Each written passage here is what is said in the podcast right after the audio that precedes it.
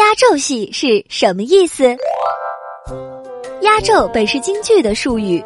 京剧一场戏如有五出的话，那么第一出就叫开锣戏，第二出叫做早奏，第三出为中奏，第四出也就是倒数第二出称之为压轴，第五出也就是最后一出则叫大轴。有以上五种名称的时代，京剧还不是像现在这样只演出两三个小时。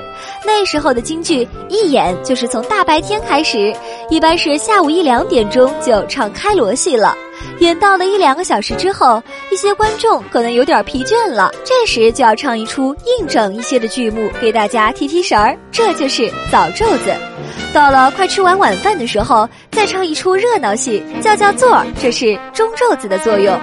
晚上的演出才是比较重要的正戏，要一直演到半夜才完结呢。